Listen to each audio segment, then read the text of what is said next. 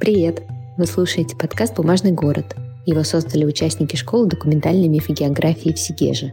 Меня зовут Марина Левушкина. Вместе с Лизой Кузнецовой я была куратором школы от проекта «Кружок» и помогала ее организовать. Историю, которую вы сейчас услышите, записала София Созинова. Она ходит в экспедиции по Карельской тайге и знает много секретов, которые хранит лес.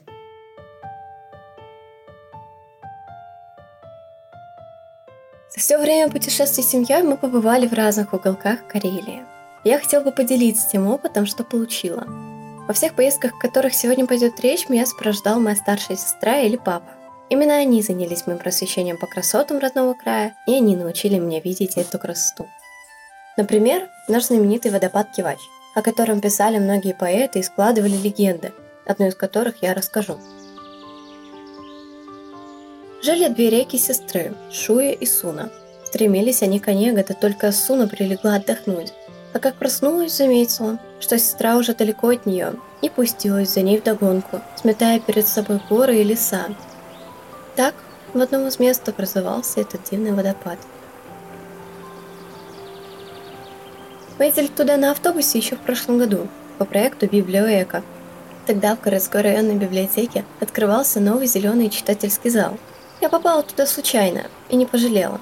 Водопад оправдал все и даже больше. Несколько ступеней, прекрасная природа вокруг и чистый воздух. Мы пили чай, гуляли, узнавали новые красоты нашего края. Очень похоже на нашу другую поездку, на спрятанный подум в окрестностях деревни Шалговора. Этот водопад у Липа озера, Липа, несколько метров в высоту, и на верхушку можно даже забраться. Пути на Подун посетили памятник летчику Александру Харитонову, которому возложили цветы. Сотрудники библиотеки рассказали, что по этой тропе также продвигались участники летнего похода в 1942 году первой партизанской бригады Григорьева. Вниманию присутствующих был представлен небольшой рассказ о переправе партизан через Елмозеро. Все тогда происходило под огнем противника – а затем форсирование топкого двухкилометрового болота стали для партизан последним смертельным испытанием в этом героическом и трагическом походе. В этом путешествии нам очень повезло с погодой. Мы вдоволь налюбовались красотой малоизвестного водопада. Ведь существует поверье, что водопад очищает душу от тревог и всяческих злых помышлений. Нужно просто постоять около водопада, и он щедро поделится своей всепреодолевающей силой и тягой к жизни. А это строки о другом Подуне, не менее красивом, на котором мы тоже успели побывать. Какая мощь! Порог ревун храним рекою нижним выгом. Под переливы пенных струн столетия вершатся мигом.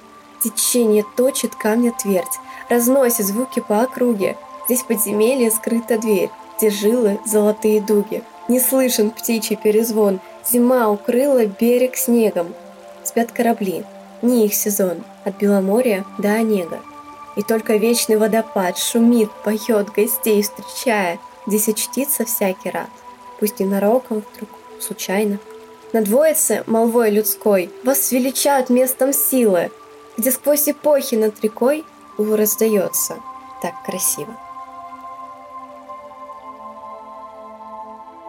Там нам рассказали о добыче золота, легендах и историях, которые происходили. Сам Войский Патун очень громкий. Около него есть лесной массив, где можно взглянуть на разные травы и кустарники. Все путешествия были очень увлекательными. И еще раз хотела бы сказать за это спасибо организатору из Тегерской центральной районной библиотеки Валерии Созине.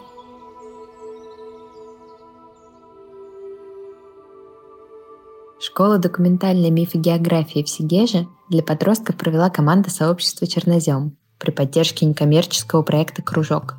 Вы очень поможете нам, если подпишетесь на «Чернозем» и «Кружок» в соцсетях, поставите оценку этому подкасту, расскажете о нем друзьям и напишите комментарий.